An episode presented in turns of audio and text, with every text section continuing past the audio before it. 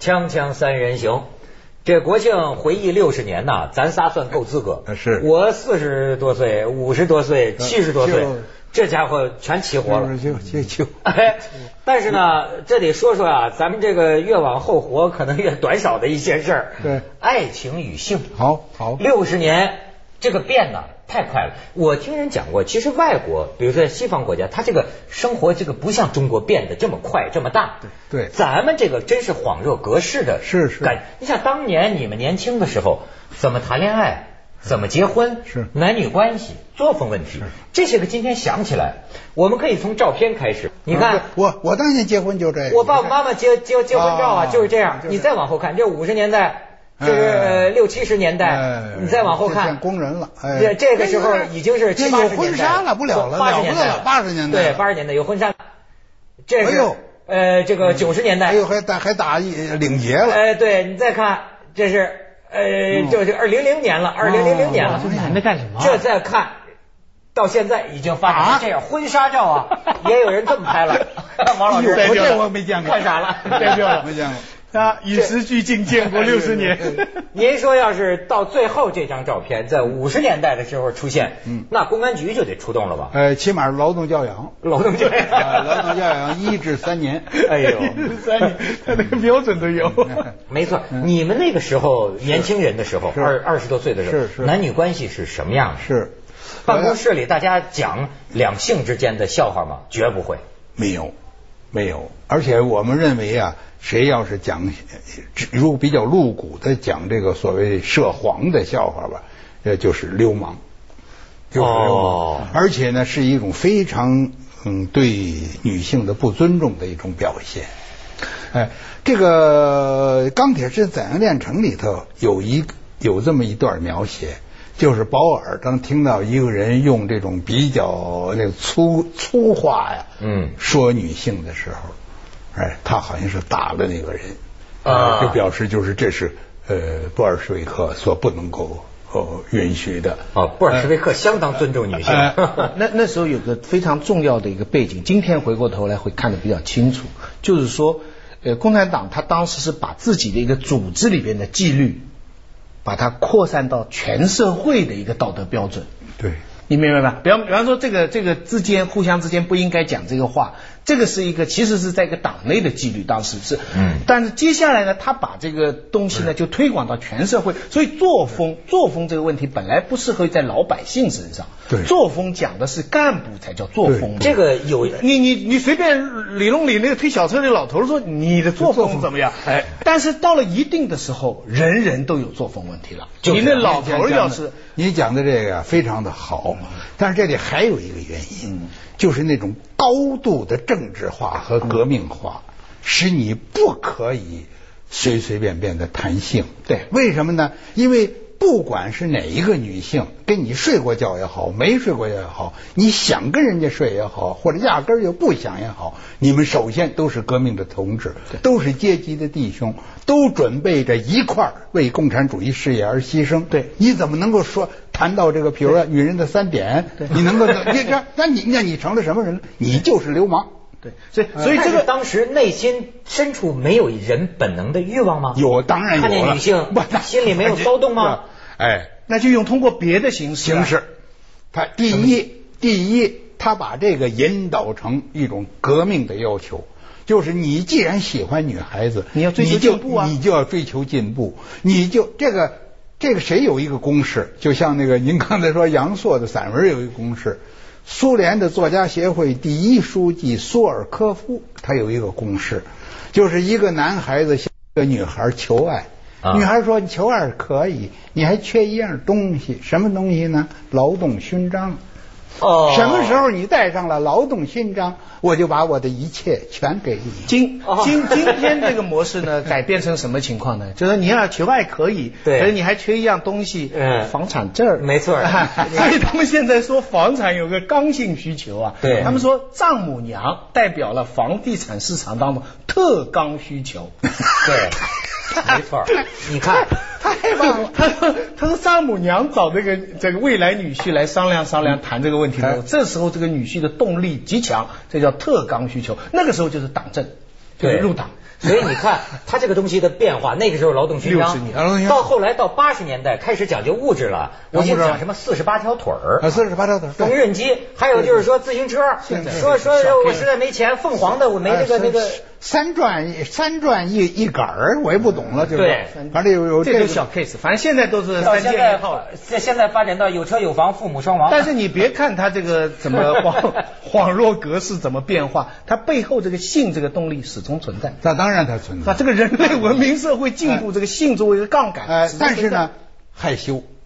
害羞羞啊羞于谈这个，嗯，绝对羞于谈这个。我参加过这种非常革命化的婚礼，嗯呃，什么呢？就是我们一块儿的一块儿在团做团的工作的一位女性，她和她的母亲同时结婚。啊，她她的母亲呢是再婚是是再婚，嗯哎，而且是呃，据说是她的母亲呢就一直受到了封建主义的破坏，哎，所以她是由于解放，由于共产党到来，她才争得了自己的尊严。她参加了妇联，成了妇联干部。她的女儿是青年干部，俩人同时结婚。结婚的时候，区委书记或者干什么，呃，或者是一定的领导，哎，参加这个会议。而且在这个会上讲抗美援朝的形势 啊，因会为议当时上正是抗美抗正是抗美援朝的高潮啊，连我参加了这个会，呃不是会，参加了这个婚婚礼，礼干呃看着今儿讲开我婚礼会婚礼会婚礼会，我都激动的不得了。所我以就觉着没有共产党的领导，怎么可能娘儿俩一块儿结婚呢？是 不是？啊这就是国家国家嘛，没有国哪来家呢？那个时候是这样来来讲的的家啊，是不是？你就因为中国它封建主义很厉害的呀，你它嗯在尤其是五十年代初期的时候，那讲什么男女平等啊，讲这个什么呀，而而且认为谁要讲性，谁就是侮辱女人。它是这哎，您看，您是说这个封建主义这一头哈，是我还听过一种观点呢，对就是说，不知道是布尔什维克的影响还是什么，就说这个共产党啊，最初的时候在男女关系方面有点清教徒主义，这是现在人的一个观点，就是就那种讲男女真是要看你从哪个线索去讲。要是对讲了最早的共产党，李立三那个时期的共产党，那是非常开放的。那那个时候是共产国际对婚姻制度都是持相对主义看法的。你要看矛盾的实职际上业描写地下党，有不同，它这这里都有很多不同。嗯当时不是这个苏联也批判过杯水主义吗？就是在啊男女关系上很不，这说明他是很不有严肃过。对不对你说他清教徒也可以，嗯但是马克思的文章，如果你读过的话，马克思他曾经说过，他说现在德国的工人有了进步，他们敢于公开的讨论性问题 了。哎，说明马克思哎马起码，克思我喜欢马马克思他是正视人的这个这个社会性啊、欲性望问这题些东西了。哎，他但是为什么你看哈，我现在看当年的小说，不用看当年小说，包括我们小的时候，确实是啊。你比如说，你跟女同学递个呃纸条哦那里，女同学转头就交给老师了。是当年北京有一个大学的那个男学生自杀，你知道吗？就是他求爱，给这个班里最优秀的女孩子写了一封求爱信。这个女孩子转头交到这个教导主任那里，教导主任就找这个男同学谈话，就说你这是什么思想？是是最后这个男同学从这个储油罐嘛，那根储油罐上跳下来，还没死，但是他记得这件事儿。哎呀。你这说个结果就很难说很复杂。你知道，我最近呃，现在很多年轻人呐、他们对婚姻失去兴趣，而且基本上都不相信一辈子就一个男一个女。很多人从心里就不相信，但是对他们来说最严峻的一个榜样，就是当他们想到他们的父母。很多现在玩的很嗨的这些男女啊，很开放男女，讲到他们父母的时候，他们就会说：“是啊，我爸我妈就一个啊。”就是说讲回他们的这个，就是五十年代过来的，就一个啊，就是他们这是活生生的一个事实。也许他们中间有一点不知道的事情，但是基本上就是就是你知道很完整的一夫的一妻一辈子到底的这么一些例子。所以对现在的青年人，他们就会有一个很困惑的问题，就是说。或者是说那是一个特定时期的畸形社会的畸形的产物，或者说那个时代有它美好的合理的东西，而现在正在丧失，这个是今天很多青年人感到困惑的嗯一个。你知道这有这个学者呀，曾经研究过这个现象，就说世界上所有这个呃一夫一妻非常稳定的这种关系哈，它的这个地区啊，往往有这么几个特点，一个呢是这个村儿吧，就或或或者这个地方啊，这个人跟人都差不多。这差别不大。财富、啊那包括那个时候从金钱上穿的穿的讲衣服差不多对就是你找，说实话，就是你找这老公和找这老公，实在是就差别不太大，人的相似性很大。再一个呢是相对封闭，相对封闭，这样的话呢，你也没有什么别的选择有。海外关系是危险的。这可不可以用来解释那个时候的夫妻关系呢？ 这个关于专一性的问题，这又是另外一个问题。这个我觉得，我觉得这里头每个人和每个人都有不同的情况。对有人结过几次婚，有人恋过几次爱，或者有人还有些风流的这些个女故士事。嗯但是呢，也有人没有，我就没有。嗯对绝对呀没有您这是绝对一个，嗯是啊，我这我们这个这个金婚已经呃过了，已经五十标本五十二年了，嗯是不是？啊、你说我这是由于封闭造成的，我我我不算封闭啊、您不服，您诱惑太多了 我。您是怎么去腐蚀我永我，不干的呢？啊，王老师这我 所以我觉得这个专一的问题，每个人有每个人的情况。哎但我们只是想讨论，就是说这么一个普遍的现象，嗯对哎跟五十年代的这个整个社会的军事化、啊，革命那化个可是有专没有关系？专一和五十年代并没有关系，这并没有关五十年代也不断的出事儿啊，你以为不五是不十是那年时候代有风流的传闻吗？太多了，但是有的是受了处分了。孔觉为什么开除作家协会会籍呀、嗯，这本来孔觉和袁静两个人合作写的《新儿女英雄传》呢，后来就说孔觉缺少共产主义道德，哎，而且这个谁老舍先生还在《人民日报》上写了一篇文章，叫做《反对文人无形》。哦就是哎因为呃老舍，你不能说他是由于呃，或者是是是由于这个这个革命意识形态嗯呃造成嗯的，呃，他就是认为一个人应该在这个在这个男女关系男方女面关系反道正德。反正到文化大革命的时候，我们突然从大字报上看到说，哇，刘少奇原来有不同啊的是好几个女 的。后来我们才惊讶的知道说，毛主席也有哎这个哎。我们当时你说大吃一惊啊。你当时包括你看一些农村整个描写信仰崩溃描写农村的小说，农村里头这一类的事儿多得很。哎哎，三角关系、四角关系，而且毛主席在这个湖南农民运动考察报告里头，在他的第一头几版。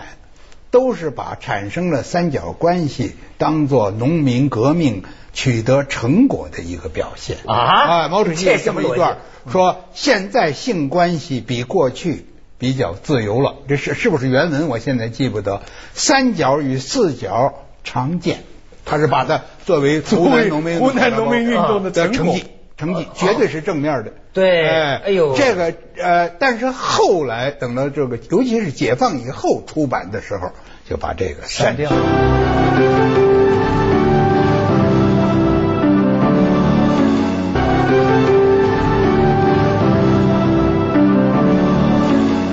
当年五四的时候，它很大一个特点是婚姻自由、恋爱自由。对呀但是你确实，我感觉到的是，这个六七十年代、五六十年代，男女关系真的变成，我甚至觉得就是无性的这是是种关系。是，您等等，我我说完啊，你要类似的多了。你看五四的时候，我在霞村的时候，对呃，不是我在不是沙菲女士的沙菲日记女士沙啊菲女士所以丁玲同志这性解放啊曾哎，曾经到鲁迅文学院去讲，你们整天讲思想解放。你们有什么思想解放的？我们那个时候一男一女高兴就住在一块儿就是了，还像你们那么 啰嗦。下边这个这个呃鲁迅文学院的，咱就给他热烈鼓掌。他跟胡也哎呦胡也斌丁沈啊，是是是啊，所以他说你们这是什么思想解放？他他是有他的看法，呃，这咱这咱们说说说偏了。回过头来说，您这说的对，嗯，达到了极点，就是文革当中，对文革当中无性化了，禁欲啊，无禁欲性化。你看那个呃海港里头啊。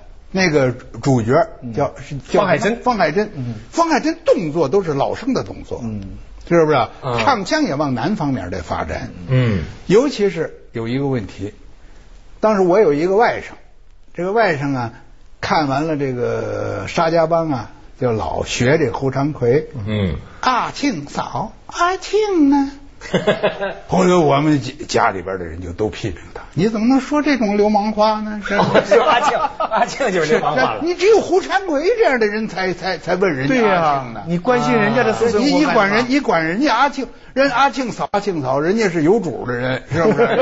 人家明媒正娶的，这个这个阿庆的，呃这个阿庆上哪儿去了？那你管得着吗 你？你你脑子往这方面想，你就是呃走上了崖路。邪邪路， 邪路，邪路。哎 你知道，我曾经看到过一个轶事啊，就大概是六十年代的时候，在北京西单曾经出现过一张大字报，这大字报上倡议哈、革命群众去游泳池游泳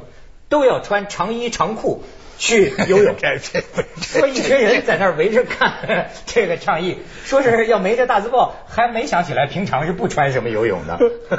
但是这里头啊，我也有一个矛盾，我到至今有一个矛盾。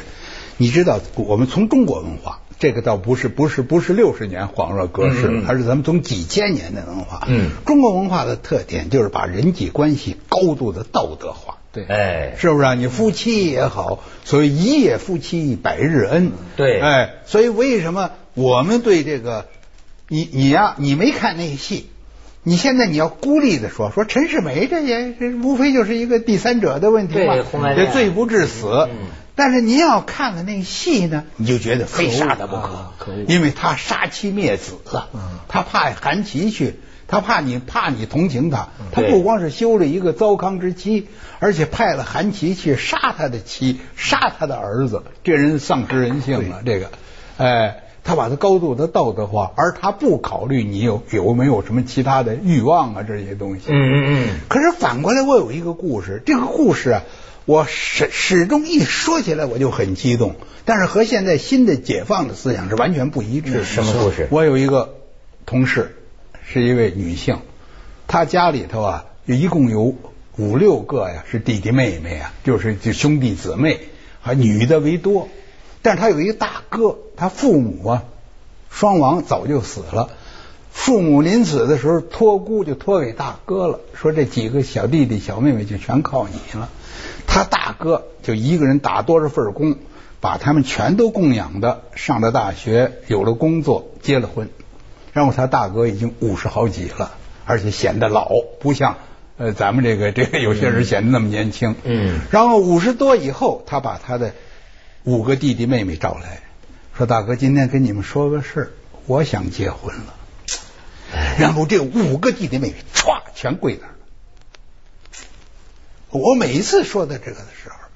哎，你要从这个这个这个解放的是吧，人权的，甚至是从个性的观点上，啊，从法律的观点上说，是吧大哥并没有并没有这个抚这个抚养。呃呃呃这个对弟妹的义务，呃，您您查法律，查是民法，是是父母有这个义务，呃，另外子女有对父母有这个这个呃呃这个赡养的义务，呃，你大哥没有这个义务，大哥你可以把他们送到孤儿院去，自个儿早早结婚。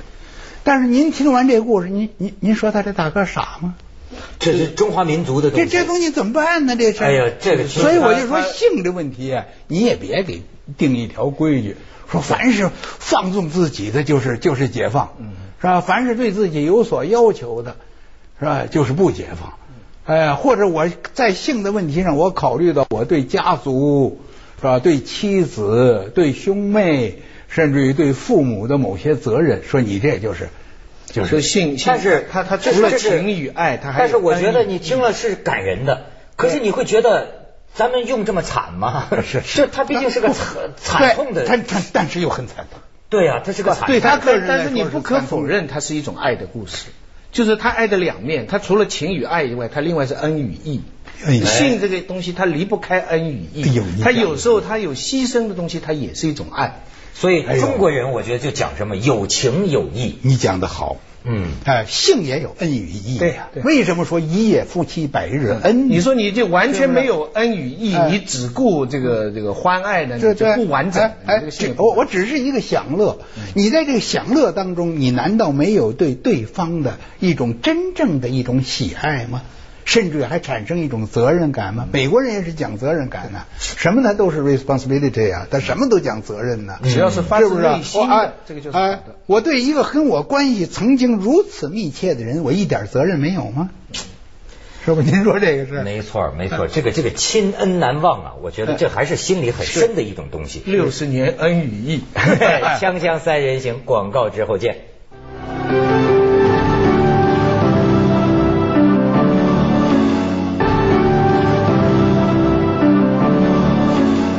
而且我觉得还六十年还有个变化，就是曾经有一段时间呢，好像这个两性关系、爱情、婚姻呢，跟组织有关系。哦，是呃，我记得那个时候，我小时候就是 咳我们邻居啊，也有那个搞婚外恋的，对那个时候叫搞破鞋的。完了之后呢，最后打到厂里去了。哎对厂长、党委书记叫坐地炮嘛，对说咱们怎么着要管你们的这 个这个家事，是是这个也很有。你到到现在，咱们现在越来越分得出来，就是那是个你们个人的事情，是家庭的事情。曾经有一个时候，甚至说介绍男女朋友、介绍对象，好像都有一种组织上安排的这个性质在里面。这个特殊的情况可能有，可能有。比如说我我听说过，因为我在新疆待的时间长，嗯新疆呢有一批啊呃老的战士，他们呢就呃年龄相当大了，然后到了新疆呢，就让他们留下来在兵团里头啊啊工作了。那时候兵团的领导呢就很操心，说这么多人，呃，都是只只有只有男的，都是光棍儿，怎么办？就从某一个省，那个省啊，因为在战争当中啊，伤亡的男性比较多，就运了一大批妇女来。哦，啊，说这批妇女啊，她们等在伊犁，因为到的比较晚，呃，那个时候，哎，她到了以后就跟就跟疯了一 样，每个人上去就抱着就往家里带啊抱着就往家里 抢了哎对哎 反正这这这个详情我我是我不在场了，嗯因为那么早的年代我还没到新疆嗯，我听他们讲过这个。哎，所以你说，你说组织上的安排是是有这个。另外，我还听说过，就是所谓组织上的安排，说天津最近的是什么？渤海油田挨着天津近吗？嗯啊说是那反正有一个石油的这个这个呃工地，嗯那些呢他不安心，嗯为什么他没媳妇儿？没媳妇儿，没媳妇儿。这个组织安排倒不是说从哪儿调一车人哎来，这已经是这八十年代、九十年代，嗯来一车人下车就抢，这不这有点太太粗。接下来为您播出粗野了，走他怎么着向他就是2010规定各种政策，